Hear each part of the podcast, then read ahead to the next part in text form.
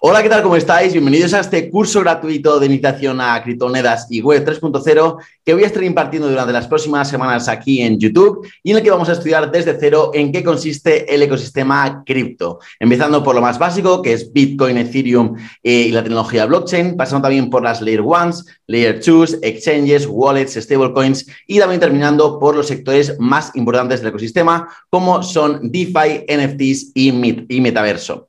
Así que si quieres seguir este curso día a día, no olvides suscribirte al canal y activar las notificaciones para que YouTube te avise cada vez que suba un nuevo vídeo del curso. Así que bueno, dicho esto, vamos a empezar con esta primera clase en la que vamos a ver en qué consiste esto de la blockchain, ya que para entender cómo funciona tanto Bitcoin como el resto de criptomonedas, tenemos que aprender cómo funciona la tecnología sobre la que están creadas todas ellas. Así que vamos a empezar un poco por la historia de, la tecnología blockchain y es que esta tecnología se inventó hace ya más de 30 años, a pesar de que mucha gente pues, piensa que es muy reciente, se creó en 1991 y la, inventaron dos investigadores estadounidenses que pretendían autenticar eh, documentos digitales como si fuera una especie de notaría digital, que es ahora uno de los casos de uso que se está viendo para eh, los NFTs, sobre todo es el, el gran potencial de los NFTs para el futuro, pero ahí se quedó. Y entonces luego en 2009 vino Satoshi Nakamoto, que es el creador o el grupo de creadores de Bitcoin, y utilizó esta tecnología para crear la primera eh, moneda digital de la historia, que es, como hemos dicho, Bitcoin. Así que vamos ya con la blockchain y con su definición. Lo primero de todo hay que decir que no hay ninguna definición exacta, pero a mí personalmente me gusta, me gusta definirla como una base de datos descentralizada que no puede ser alterada. Punto. Si ya entiendes eso, ya tenéis muchísimo, muchísimo ganado. Aunque poco a poco vamos a ir añadiendo cositas y detalles a esta definición para hacerla un poquito más específica.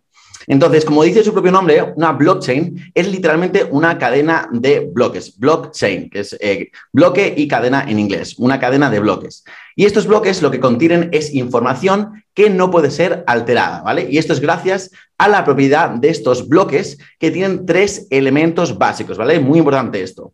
El primero de todos es lo más sencillo, son los datos o la información que se almacenan en este propio bloque y que va variando depende de cada blockchain. Por ejemplo, en la blockchain de Bitcoin, estos datos son las transacciones que se realizan en la red de Bitcoin, incluyendo pues, el emisor de esa transacción, el receptor y la cantidad de Bitcoin que se ha enviado. Muy fácil. El segundo elemento es el hash. Esto ya se empieza a complicar un poco, pero es súper importante que entiendas este concepto del hash. El hash no es otra cosa que una combinación única de números y letras que sirve como identificador de ese bloque específico, ¿vale? Es como si fuera una especie de huella dactilar del bloque. Entonces, cada vez que se genera un bloque nuevo para la cadena de bloques, se genera también un hash nuevo que lo identifica. Y lo más importante es que si cambia cualquier dato eh, dentro del bloque, ya sea una coma, un acento o lo que sea un número, este hash también cambia. ¿Vale? Quiero que te des con eso. Y luego el tercer elemento eh, de un bloque es siempre también no solamente el hash del bloque, sino el hash del bloque anterior, ¿vale? Que es el que eh, hace que, se forme una cadena pues, muy ordenada y segura, ya que cada bloque no solamente, como hemos dicho, necesita su propio hash, sino también necesita el hash del bloque anterior. Y entonces, esto lo que facilita es que si alguien intenta modificar la información de algún bloque, entonces se modificaría el hash y se modificarían, por ende, todos los hashes de la cadena, ya que todos ellos cambiarían eh, debido a, la, tecnología de los hashes, ¿vale? Eso es súper, súper interesante y es lo más potente de, para mí, de la tecnología blockchain. Entonces, cada bloque, como hemos dicho, incluye información, su hash y el hash del bloque anterior. Todos excepto el primer bloque de la cadena de bloques, que viene a llamarse bloque génesis. Y así es como se asegura que la red sea inalterable. Ahora que ya sabemos cómo es eh, alterable, ahora vamos a descubrir en qué consiste esto de ser una base de datos descentralizada, ¿vale? Y para eso vamos a ver sus tres características principales. La primera es que es una, es una red compuesta por nodos, ¿vale? Esto mucha gente lo oye, ¿qué es un nodo? ¿Qué es un nodo? Pues mira, esto es súper fácil. Estos nodos son cada uno de los ordenadores que soportan la blockchain y que tienen cada uno de ellos una copia de la base de datos. Y estos nodos pueden ser tanto el ordenador con el que yo estoy grabando este vídeo, el ordenador que tú, que tú utilizas para la universidad, que tu padre utiliza para trabajar o el mejor ordenador del mundo. Da igual que ordenador sea. Eso sí, todos los nodos, todos estos ordenadores, tienen que tener el mismo software o protocolo para poder comunicarse entre sí. Eso es vital. Dos, segunda, segunda característica. Como acabamos de decir, la red utiliza un protocolo estándar en forma de software informático, que lo que hace es definir un estándar común para que sea clara la comunicación entre cada uno de los nodos. Esto es como, por ejemplo, el protocolo eh, TCP barra IP para Internet, que si no, si no sabes lo que es, tampoco pasa nada.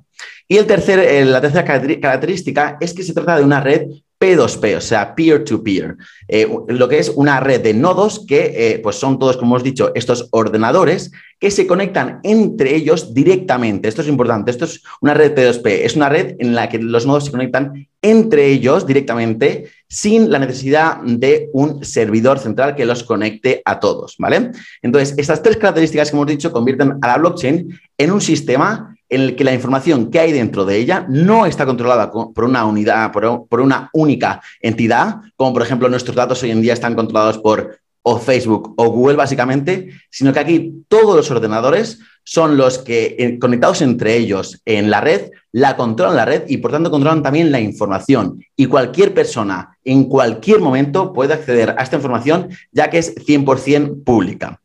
Así que vamos a ir aumentando nuestra definición de blockchain, ya que hemos visto un poco pues, los elementos de los bloques y las características de las blockchain. Así que vamos a ir aumentando nuestra definición de, blockchain a un conjunto de ordenadores llamados nodos que conectados en red utilizan un mismo sistema de, comunicación, o sea, el protocolo, con el objetivo de almacenar y validar la misma información registrada en una red peer-to-peer, P2P, sin la necesidad de ninguna entidad central que supervise y valide los procesos y operaciones que se llevan a cabo dentro de ella. O sea que es descentralizado. Así que bueno, una vez tenemos esto claro, vamos a ver por último los tipos de blockchain que existen, ya que hay dos tipos en concreto que son los más básicos, que son eh, las blockchain eh, públicas y las privadas. También existen algunas híbridas, pero son muy, muy, muy poco comunes, por eso solamente vamos a ver las públicas y las privadas.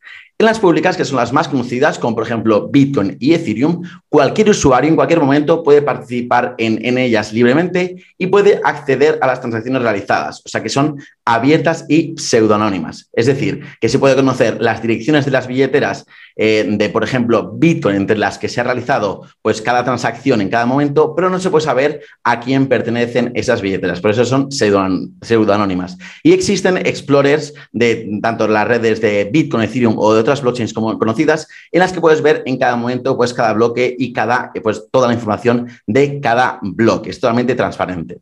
Eso es una red, eso es una blockchain pública. Y luego están las blockchain privadas, eh, para las que se, necesita ser invitado para acceder a esta información de las transacciones y para poder participar como usuario de la blockchain. Y estas blockchain pues, se utilizan más en temas pues, en, ambientes corporativos, de empresa, en el que pues, la, blockchain es diseñada para algún caso de uso específico dentro de algún negocio.